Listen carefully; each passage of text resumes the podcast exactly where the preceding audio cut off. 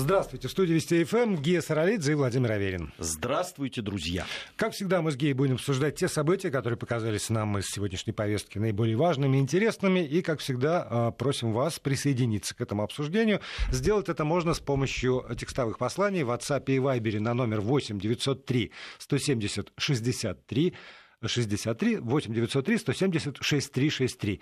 И э, с помощью смс на короткий номер 5533 5533 со словом «Вести» в начале сообщения. Это обязательное условие, чтобы смс-сообщения пришли сюда к нам. Если вы пишете в WhatsApp и Viber, совершенно не обязательно. Можно сразу от души все, что наболело. Да. Да. Самое интересное присвоим обязательно, особенно если не подпишетесь. А, в преддверии Дня памяти жертв Холокоста э, российские спецслужбы рассекретили очередную партию уникальных материалов. А, в данном случае это э, материалы об освобождении концлагеря Освенцим. Э, и многие фотографии и документы, они были уже известны Э, широкой публике, но вот э, сейчас еще очередная партия, и эти, там такое основное это допросы бывших охранников, э, протоколы, которые составляли большинство обнародованных документов, факты издевательства и Конечно же, там есть документы того, что в том числе и надзиратели поляки, которые служили в Аушвице, как его называли, Э, Освенцим э, немцы, Аушвиц-Беркинау. Это была целая система на самом деле это не один концлагерь, это система. Такая фабрика смерти, да, да была такая. Система лагерей, э, которая на территории Польши находилась. Знаешь, что еще вот к этой новости еще, да, там просто в параллель сегодня пришло сообщение о том, что Государственный музей Аушвиц-Беркинау Э, он отказался принимать временную экспозицию Музея Победы э, и Центра Холокоста, это совместное, к 75-летию освобождения Освенцима э, была сделана такая экспозиция освобождения Освенцима солдатами Красной Армии, ну, поляки отказались ее размещать. Это не первый случай, да, когда... Первый. Абсолютно. Когда, поляки, когда... поляки хотят быть абсолютно в этом смысле э, с, с, сами по себе, практически ни с кем. Даже, э, даже в Израиле не поехал Дуда, потому что ему там не гарантировали трибуну, с которой он может будет выступать. Ну, понимаешь как, здесь э, э, надо определиться. С одной стороны, э, польским властям и так далее, они... Э, э, с одной стороны, э, да, там День памяти жертв Холокоста будет, эта дата стоит, в официальные мероприятия будут по этому поводу и так далее. Я понимаю, что э, та история, которая есть, э, она не нравится да, нынешним властям, ну, вообще, наверное, многим полякам не нравится то, что происходило, и роль э, некоторых граждан Польши в том, что происходило, да и государства польского до 1939 года, то, что происходило с точки зрения да, там, отношение к евреям, и погромы, которые существовали, и те планы, которые существовали, и вообще отношение к еврейским э, согражданам своим, я понимаю, что не нравится, что это такая э, страница в истории польской, которая не совсем приятна. Но э, либо вы признаете ее как то же самое, что они в свое время говорили нам, предъявляя по поводу той же Катыни. Да, ну вот давайте мы признаем это и пойдем дальше. Ну как-то признать признали, во времена Ельцина, Катынь и так далее. Только пойти дальше не получилось. Ну, да. Сейчас можно вернуть им это все. Но ты знаешь, а, вот в этой ситуации Особенно вот то, что касается документов, обнародованных э, из, из Освенцима. Там э, может быть, для кого-то это будет неожиданностью, я думаю, что большинство знает, часть, по крайней мере, значительная часть надзирателей появлялась из э, числа тех, кто в Освенцим попадал в качестве заключенных. Да. Это обязательно были не евреи, обязательно были там не цыгане, гомосексуалисты, не комиссары, значит, не коммунисты, э, но э, вот еще там, из всех других категорий заключенных какие-то люди, которые страстно хотели выжить любой ценой. они соглашались на это самое сотрудничество, а дальше они в, в силу тех или иных э, там, личных склонностей э, были либо первыми учениками, либо последними учениками. И это, этот феномен описан и в литературе художественной, по крайней мере. Этот феномен э, так или иначе в кинематографе, в том числе в советском кинематографе, который был посвящен этой теме, отражен. И там, конечно, были люди самых разных национальностей самых разных национальностей, не только, не только поляки. Я не возьму на себя смелость категорически осудить тех людей, которые оказались в, вот, в этой роли. Потому что я не знаю, как бы я себя повел, если бы меня э, в концентрационный лагерь Освенцим поместили. И, может быть, эта животная жажда жизни, вот просто животная жажда жизни заставила бы пойти на что угодно, лишь бы выжить. Это, это, вот, это, это, ни, это ни в коем случае там, это, не, не, не, это не извиняет, может, Вот, вот здесь вот вопрос, э, там, кто-то может себя поставить, не может, наверное, никто не может себя поставить да. в эти условия и сказать, что я бы себя повел так это, но это не отменяет э, преступлений, которые совершили, тем более, что э, ну вот э, по тем материалам, которые опубликованы протоколом, да, там э, ведь э, э, зверства, которые ну, трудно оправдать в данном случае или не оправдать, но как-то угу. объяснить э, жаждой жизни, понимаешь? Вот там есть вещи, от которых просто волосы дыбом встают и. Э... Да, я, я поэтому и сказал, в силу там разных личных склонностей кто-то становился первым учеником, и э, там, зверствовал. Но, опять же, описаны какие-то и другие истории, когда ну, в, в меру, в, там, в силу в меру возможностей все-таки как- как-то помогали, там иногда лишний кусок хлеба, иногда каких-то женщин э, от тяжелого труда в, там, в сложные периоды, кому-то давали отлежаться. Это зависело всегда, как многое зависит в нашей жизни, от конкретного человека, который там надзирает за этим бараком.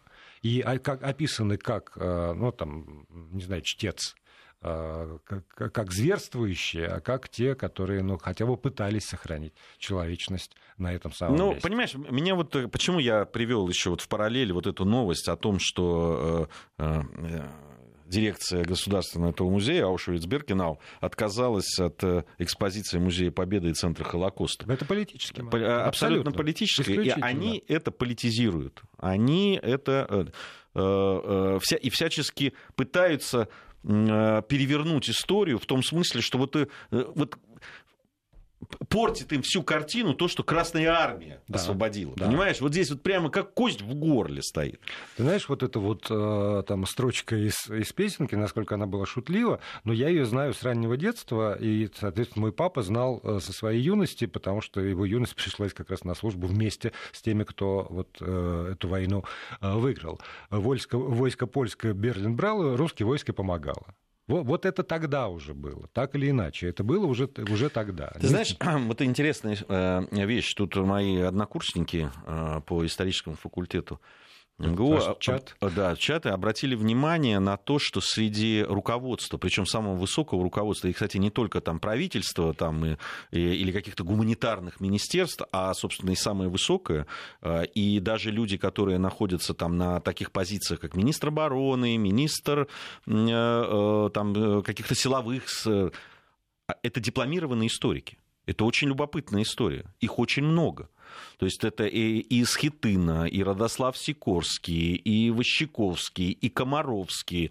А, они все заканчивали истфаки э, польских вузов. Э, э, интересно, даже и, и, да, и в оппозиции, кстати, там вот социал-демократическая оппозиция, там есть такая Магдалена Агурик, очень импозантная такая э, женщина, интересная оппозиционерша там считается главная, она защищала кандидатскую по средневековой истории, кандидатскую, не просто там угу. получила диплом историка там и так далее. И бывший глава агентства внутренней безопасности Польши Кшиштоф Бандарек, тоже историк дипломированный, и коллега из агентства разведки Майца и Хуно. В общем, э, их очень много. И они осознают важность этой они... истории для, для политики. Да, они, они просто, они, это, это, это, это государственная политика. Они делают на это ставку. И то, что вот они, э, кстати, тоже обратили внимание на то, что вот э, уничтожение польского населения в Волыне ауновцами в 1943 году, они давно уже, польский Сейм давно сделал, э, признал актом геноцида. Уже давно. И у них никаких вопросов по этому поводу не возникает.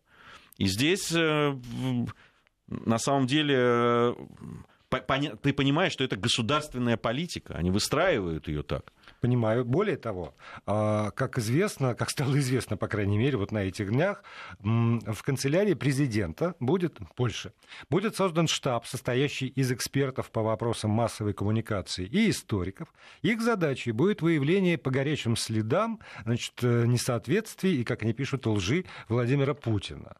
Специальный при президенте Польши создается штаб, где соберут историков для того, чтобы свою версию значит, тоже как-то быстро э, создавать и транслировать по всем возможным каналам. Да, они... Э, насколько это, вот я еще раз подчеркну, насколько они осознают важность этих вопросов для своей там, внутренней и внешней политики. Безусловно. Ну и вообще вот этот Э, сам дискурс и вообще сам вопрос, который там был поставлен э, да, по поводу э, вот этих параллелей между фашистской Германией и Советским Союзом, он совершенно очевидно ведет в одном направлении. В конце концов, признать абсолютную равность этих режимов там, и так далее. На самом деле, то, что наш коллега Э, Володя Соловьев говорил, уже часто и повторял в своих, и я повторял его эти э, слова, и не только его, кстати, эту мысль, что если бы в гитлеровской Германии не было вот сам, самого факта, который был признан всем миром, Холокоста, то Гитлер, даже несмотря на свою там вот эту расовую теорию там, и всех беды, которые он принес, там, неисчислимые э, народам Европы особенно, он был бы давно Э, реабилитирован. И э, главным виновником Второй мировой войны был бы уже давно Советский Союз. Единственное, что мешает вот к этому, этому переходу, это э, вопрос Холокоста. Ну, просто его невозможно выморить. И то попытки определенных кругов, и не только в Германии, да. кстати, надо в Австрию посмотрите, да, что там пишут и говорят и так далее, в правых. к сожалению, и у нас тоже есть какие-то как бы это сказать, которые по этому поводу то, тоже пишут. Слава богу, что это ни в коем случае это... не выпускается на уровень приличных средств массовой информации, на уровень Нет, государства. Все-таки уровень, да, там э, не, не, не э, каких-то э, маргинальных уж совсем, да, там, и они осуждаются. И, но вот это вот поле историческое, оно превратилось в действительно уже по-настоящему в поле военное поле битвы. Когда раньше говорили, вот мы э, когда упоминали, что вот история, э, и, кстати, мои многие э, коллеги по историческому факультету, и те, которые там не стали профессионально заниматься историей, те, которые стали, они всегда говорили о том, что нельзя превращать в историю вот в такое, это как раз поле для полемики, для дискуссии научной, фактологической там, и так далее. Но на самом деле, хотят они этого или не хотят – но это уже превратилось. Это, это по факту, это так. Да, и, и, и тогда действительно единственный ответ, который может быть, а, возможен в этой ситуации, разумный ответ, который возможен, и, б, который может быть эффективен, это то, а, о чем последние дни и сегодня в очередной раз говорит тот же Путин, а, что должен быть создан действительно центр, где будут в открытом доступе все архивы все без изъятия архивы, посвященные Второй мировой войне, э, где будет обеспечен э, доступ к этим документам, ну там оцифрованным, понятно, любому совершенно исследователю из любой страны мира. И что при этом центре должны быть тоже, не знаю, это, конечно, не, там, не, не оперативный штаб при президенте Польши, но должен быть научный коллектив этого э, центра архивного, который будет с этими документами работать. Вот это важно, готовить... потому что сами по себе документы, да, их можно использовать их... как угодно. Документы это такая вещь. И публиковать, и публиковать публиковать с комментариями, которые позволят действительно эти документы воспринимать и, и, от, и, и оценивать их, их важность как для того времени, так и для сегодня. Ин, интерпретация документов, она может быть... Открытие э, архивов — это всегда вещь очень и очень опасная. А, э, объясню почему. Вот если она без э, определенной работы производится. Потому что открытие архива дает возможности интерпретировать. И на один и тот же факт, один и тот же документ, в зависимости от того, что берется, под каким углом он анализируется и так далее, это вот Э, то шило, да, вот то самое, да, как вот э, в Дышловине, куда повернул, ну, туда и вышло, понимаешь? Да. Вот это, вот здесь надо быть, с документами надо работать, с документы должны попадать в руки профессиональных историков, которые знают, как с ними обращаться. Ну и, и это ничего не гарантирует. Яркий пример, история с декабристами, исследование прекрасного историка, профессионала, доктора наук Оксаны Киянской, где она действительно открыла неизвестные архивы про декабристов, опубликовала все, все очень научно с разных сторон, а потом э, на основе этого исследования можно создавать любые м, художественные, назову так, Нет, ну, произведения это... Той или иной интерпретации. Художественные произведения да, той или иной но, интерпретации мы никуда не денемся. Но, но то, что есть, по крайней мере, там действительно э, тщательно, скрупулезно э, проработанный научный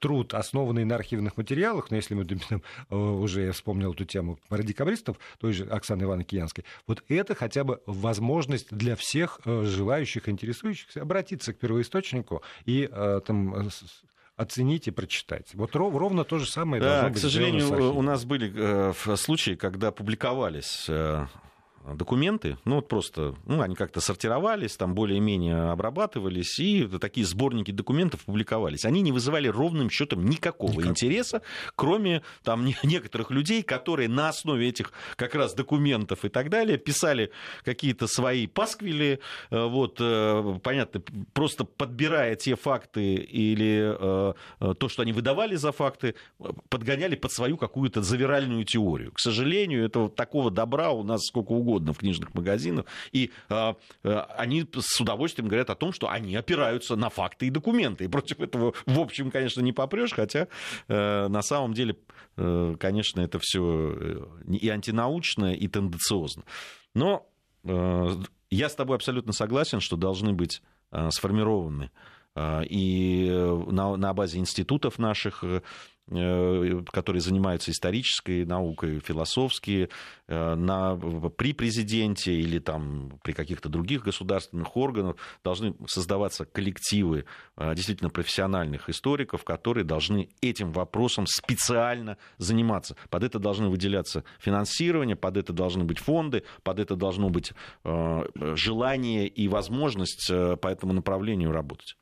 Ну, давай перейдем к повестке актуальной. Сегодня э, э, все, что я включал дома, все было заполнено одной темой. Обсуждали э, новый кабинет, э, персонали, э, в зависимости от ориентированности того или иного э, средства массовой информации с той или иной стороны говорили. Мы успели вчера в, вкратце, по крайней мере, затронуть эту тему.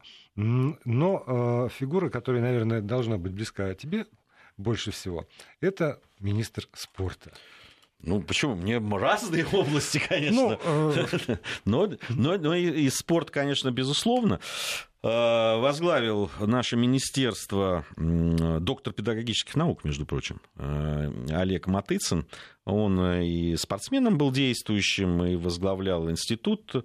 Э, очень долго возглавляет уже студенческий спорт, причем на разных уровнях, и в последнее время во всем мире. Он с 2011 до 2015 года был первым вице-президентом Международной Федерации университетского спорта, а с 2015 году он возглавил эту организацию.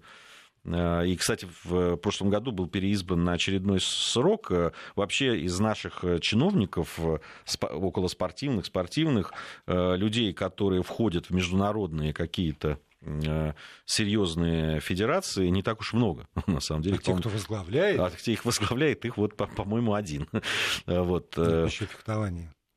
Но это немножко другое, другое. все-таки, да. А, вот. Э, и здесь, ну, что можно сказать? Во-первых, что Олег Матыцын, в общем, приходит ну, в одной из самых сложных, наверное, времен для российского спорта, для отечественного спорта.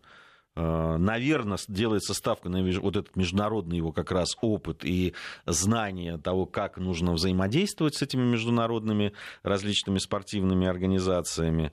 Э, должен он, видимо, налаживать отношения и с МОК, и с ВАДА, и с международными какими-то федерациями и так далее. Тем более, что именно Минспорт – та же ВАДА считает главным виновником всех бед э, спортивных. Как проводника там, государственных. Да, э, и, в, в общем, перед ним очень сложная задача стоит. Но, с другой стороны, очень может быть, что именно этот человек возьмется за реализацию того, о чем ты со страстью неоднократно говорил в эфире здесь, в этой студии. Да. Я предполагаю, что именно то, что так уж сложилось, что с одной стороны а, Матыцин возглавляет э, Международную федерацию университетского спорта и хорошо знает вообще всю структуру и э, жизнедеятельность э, международных движений спортивных с другой организацией. С другой стороны, это именно студенческий спорт. То есть это все-таки спорт не условно-любительский, так ну, скажем. Хотя, условно. бы там не клубный. Да, не, не, не клубный, не спорт там уж совсем высоких достижений и так далее. А, и что у человека как раз есть и знание, и желание работать именно вот в этом направлении, это университеты, там, спартакиады и так далее. А, я неоднократно говорил, и это мое э, такое пожелание, что ли, да, чтобы а, как раз э, Министерство спорта э, больше сейчас сосредоточилось на вопросах не спорта высших достижений, а все-таки занималось бы инфраструктурой спорта, именно э, сделала своим главной задачей это физкультуру и спорт для всех.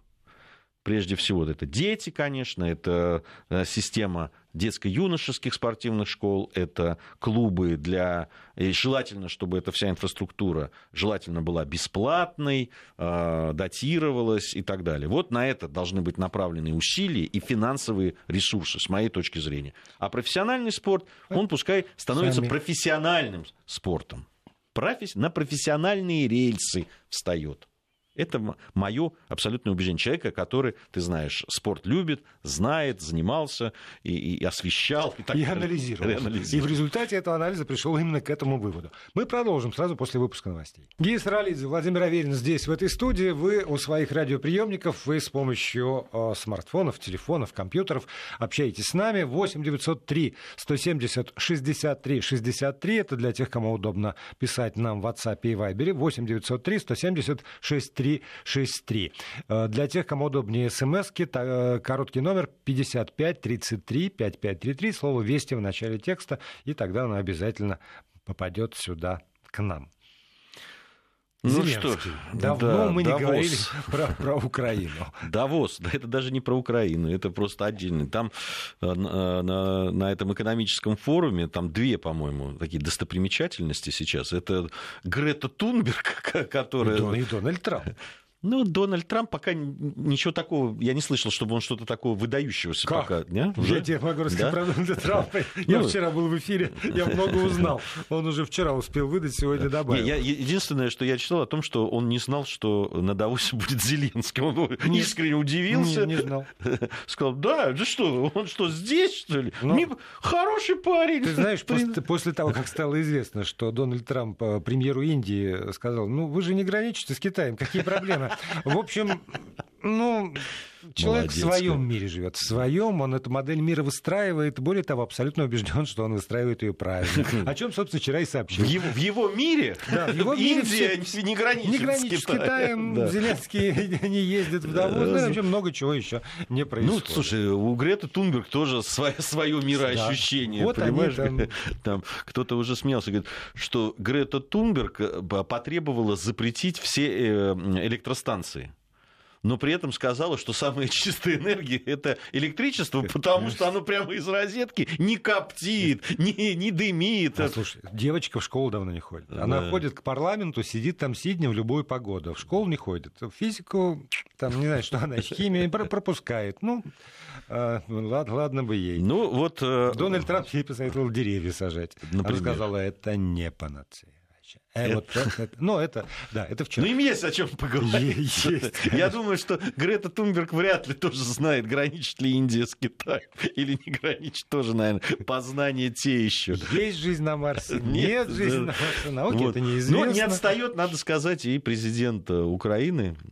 Конечно, вот это вот его э, высказывание по поводу того, что Украина не отстала экономически, она отошла, чтобы набрать разбег перед прыжком. Да, ну, это... давайте точную цитату. Давай. Зеленский, э, поскольку Давос — это экономический форум, он обращался, естественно, к, э, к потенциальным инвесторам. Назвал Украину недолюбленной и недоинвестированной.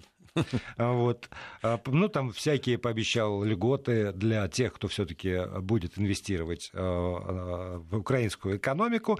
И вот точная цитата. Цель Украины – стать лидером Восточной Европы. Мы не отстали, а просто отошли для разбега и рывка вперед. Конец цитаты. Вот, вот так. Это...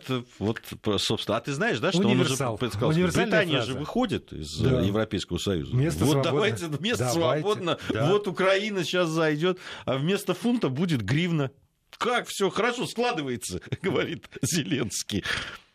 И Я на не... евро мы не претендуем пока. Да? И, на, и на евро, да. Да. Ну Слушай, и сегодня, вот сейчас мы сидим, я обновил новости, еще немножко отошли. Объем промышленного производства на Украине в 2019 году снизился на 1,8%. Об этом сообщил Госстат Украины, заметьте. Это не... не, не это не Давос. Ну, не Давос и никакие... Это они сами себя почитают, что надо еще чуть-чуть отойти. Отойти, да. Еще, и Набрать так, разбегу. Тогда уже. Не, ну правда, молодец парень. Вот а, в чем, по-моему, не откажешь команде, это в том, что там работают очень грамотные э, сценаристы, пиарщики, вот авторы текстов. Да. Потому что, конечно же, не откажешь в задушевности новогоднего поздравления. Там много логических нестыковок, но сделано так, что вот прям если бы у меня был стакан, и уже не первый во мне, а теперь я бы ждал вот когда там и то, что он и как он говорил, прямо в душу. У меня не было стакана в этот момент, поэтому мне не прямо в душу, мне скорее в мозг попало. И вот это вот тоже, все, что он говорит, это очень грамотно сделано. Это да, универсальные а для фразы. Кого? Она для вот этих циников, которые на Давос приезжают, а... это для них вот этот про разбег? Это Или бо... для кого? Большой вопрос для кого? Вот мне, большой для... вопрос, Нет, потому просто, что все, понимаешь... что говорят политики, они говорят э, прежде всего для своего избирателя. Не скажи. Вот Давос это как раз то место, где говорят не для избирателей. Понимаешь, экономические форумы, вот эти между собойчики, они для другого, собственно, придуманы. Они, э, понятно, э, что, что большая, кстати, очень огромная, даже там по этому поводу э, на Украине возмущались, что очень большая делегация э, поехала в Давос. Э, вот, э, поехали они, чтобы как раз привлечь инвестиции. То есть, ну, во всяком случае, они так объясняют. Мы для того, да, Давид Арахамия даже заявил, что ну, если сейчас не пойдут инвестиции не подпишем нам, на Украину, то им ноги моей больше не будет в Давосе, сказал Давид Рахами. Ну, конечно, все в Давосе просто схватились за, за сердце. И ну как же мы, как же мы без Арахами это? Надо срочно подписать пару-тройку хотя бы э, выгодных Украине инвестиционных соглашений. Понимаешь? Э, Хорошо, что Грета Тунберг не требует никаких соглашений. Не, она требует. Ну, нет, она не требует, чтобы подписали. Она, ты видела, она, требовала, она потребовала уже э, забастовок на территории России, потому что Россия не отвечает ее чаяниям в деле борьбы за экологическую чистоту. А что, у нас электричество не из розетки? Не, вот, она, она пока не, не дошла до нас. Да. Надо катамаран ей прислать. Как бы шла.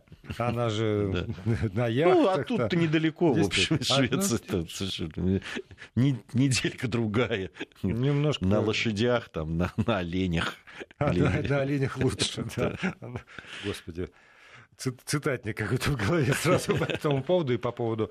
Э, но все равно, я советую всем, э, всем буквально, кто нас слышит, запомнить эту, по-моему, великую фразу. Мы не отстали, мы просто отошли для разбега и рывка. Применимо в любой ситуации. Вызывает вас начальник. Что такое? Почему не... Что такое? Иван Иванович, не знаю, Владимир Владимирович, кто угодно. Мы не отстали от графика. Мы просто отошли для развития. знаешь, И я- крыть нечем Я, вообще. я, я нашел аналогию для радио. Если вот, допустим, мы приходим в эфир, и вдруг такая пауза минуты на две. Да. Нас вызывают, говорят, что за, что за дыра в эфире? Мы говорим, мы не замолчали. Мы собираемся мыслями для того, чтобы вот уж сказать, так сказать. Понимаешь? Жечь глаголом уже, наконец. Да. Да. Ну, да, да. Э, э, Поскольку мы э, работаем в средствах массовой информации, мы так или иначе не можем не затронуть массово обсуждаемые темы. Одна из самых массовых тем – это, безусловно, новая болезнь из Китая, которая грозит всему миру.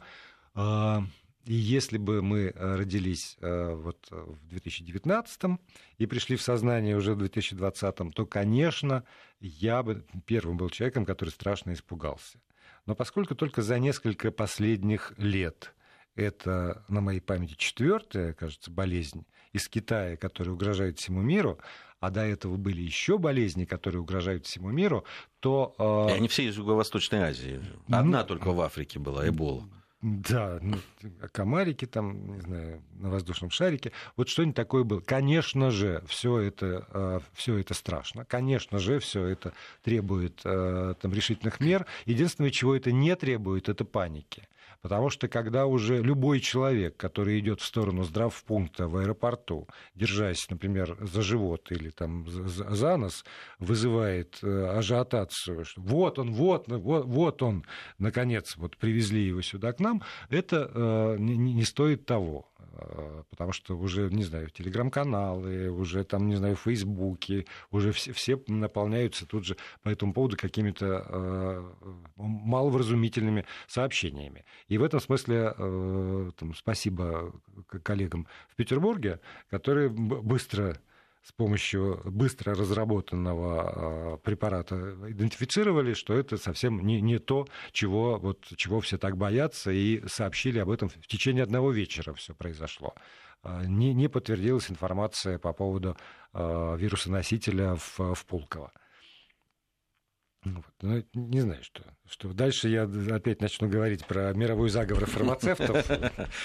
Нет, ты знаешь, э, я здесь поддержу тебя. Мне э, всегда э, удивителен тот ажиотаж, который поднимается. Да, вот, с одной стороны, ну, перебдеть, наверное, лучше в данном случае. Э, Другое дело, вот э, элементы действительно, ну, я не скажу, что паники, но такого нездорового ажиотажа вокруг этого.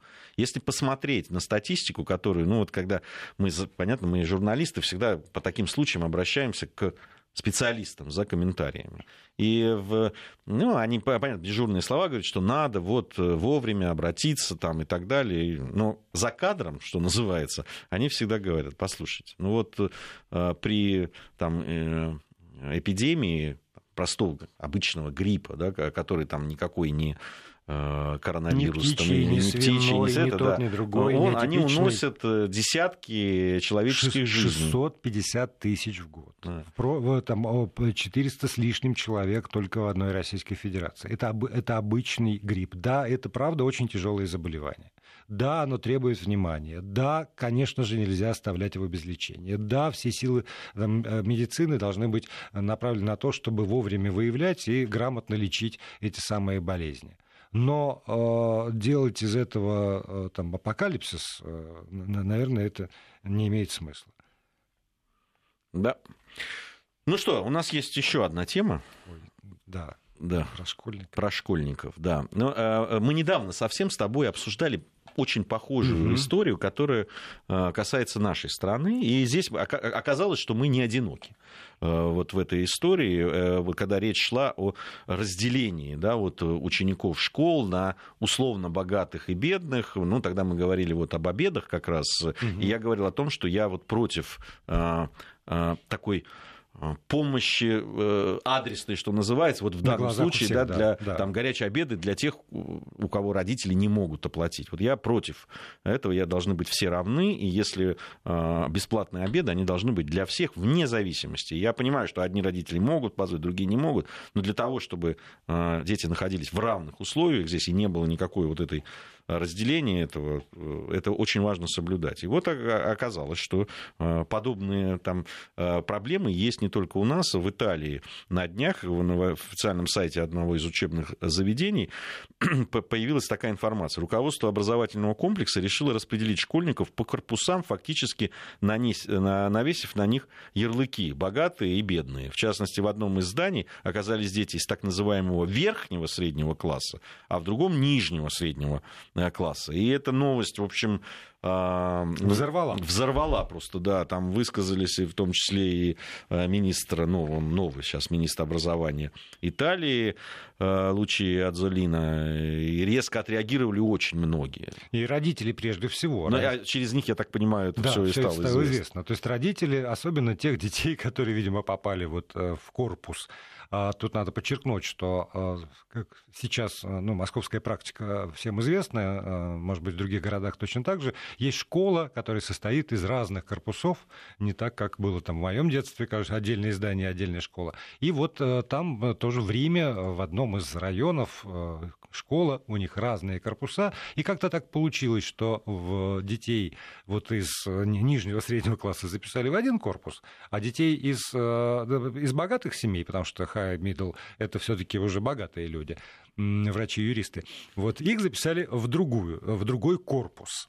И вот здесь вот, несмотря на все это возмущение, мне кажется, э, иррациональное зерно могло быть. Потому что когда ты говоришь, что э, либо для всех либо там не для кого. Потому что если часть детей в школе в одной видит, что для этих там накрываются столы с горячим питанием, а для этих э, какое-то другое, но за деньги, это, конечно, ужасно. Но когда есть два изолированных здания, вот может ты меня сейчас э, там рассудишь, что называется, мои мысли. Когда есть два абсолютно изолированных здания, которые даже не рядом стоят, они располагаются в разных, вот, условно, микрорайонах все-таки э, этого самого Рима, и в одном учатся социально однородные, дети, а в другом тоже социально-народные, только из другого, из другого социума. Там, побогаче. Слушай, ну по факту Они так и есть. Они... На, на самом деле так и есть. Если мы говорим о там, учебных заведениях, ну, фактически это касается ну, практически всей Европы, ну и Соединенных Штатов Америки в том числе тоже. А, есть а, заведения, в том числе и школы, которые для богатых, ну, потому что просто они стоят очень дорого. Ну, вот и все. Нет, но и, когда и, частная если... школа, ради бога. Но да. понимаешь как, э, э, в рамках одного учебного заведения, в рамках одного учебного заведения делать нечто подобное, на мой взгляд, это ну, просто самоубийство. Просто это социальное неравенство, которое будет... Ты же понимаешь, что те, кто... Несмотря на разные корпуса, ну, раз, да, на, да, там, условно, будут, на разные буфеты. Да, они будут бить друг другу э, э лица каждый день. И понятно, что это будет два абсолютно два мира и два, две противоположных э, каких-то э, мировоззрения. Нет, это ни, ни в коем случае. Если вы не хотите вот эту самую проверить на практике классовую теорию, э, вот, и что она вызывает, это ни в коем случае нельзя делать. Оно ведь начинает работать, помнишь, как в «Повелителе мух». Э, вот э, эти, да. эти законы начинают работать сразу Мгновенно, же, моментально. Да. Особенно у детей. Э, и такие вещи ни в коем случае нельзя делать. Э, жизнь и так наша это делает, понимаешь? Мы и так разные и социально разные. И, к сожалению, и в нашей стране, и в той же Италии, да и по, практически по всему миру разрыв между богатыми и бедными. И там вот этими даже внутри, видишь, среднего, то, что называется средним, там, э, каким-то middle классом, средним классом, расслоение тоже идет. И то, что могут позволить себе одни, не могут позволить себе другие. И это очень, э, это очень опасный эксперимент.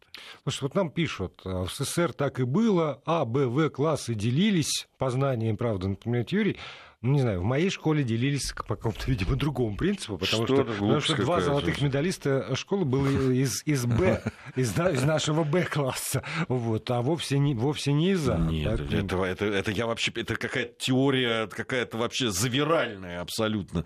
Я, я, слава богу, поучился на территории всего Советского Союза, в разных, в разных республиках, в разных местах и в разных школах. И нигде ничего подобного не было. Вообще, вообще не имеет имеет ничего общего с тем, что было. Да, но здесь, возвращаясь к Италии, важно, наверное, еще подчеркнуть, что не, несмотря на инициативу этого самого учебного заведения, которое, наверное, имеет уже под собой объяснимые экономические мотивы, потому что и в Италии школа тоже вынуждена зарабатывать и предоставлять какие-то еще платные услуги, и трам-тарарам, тарарам-тарарам, все-таки э, общество и государство сказало свое решительное нет, и школа подчинилась этому самому нет.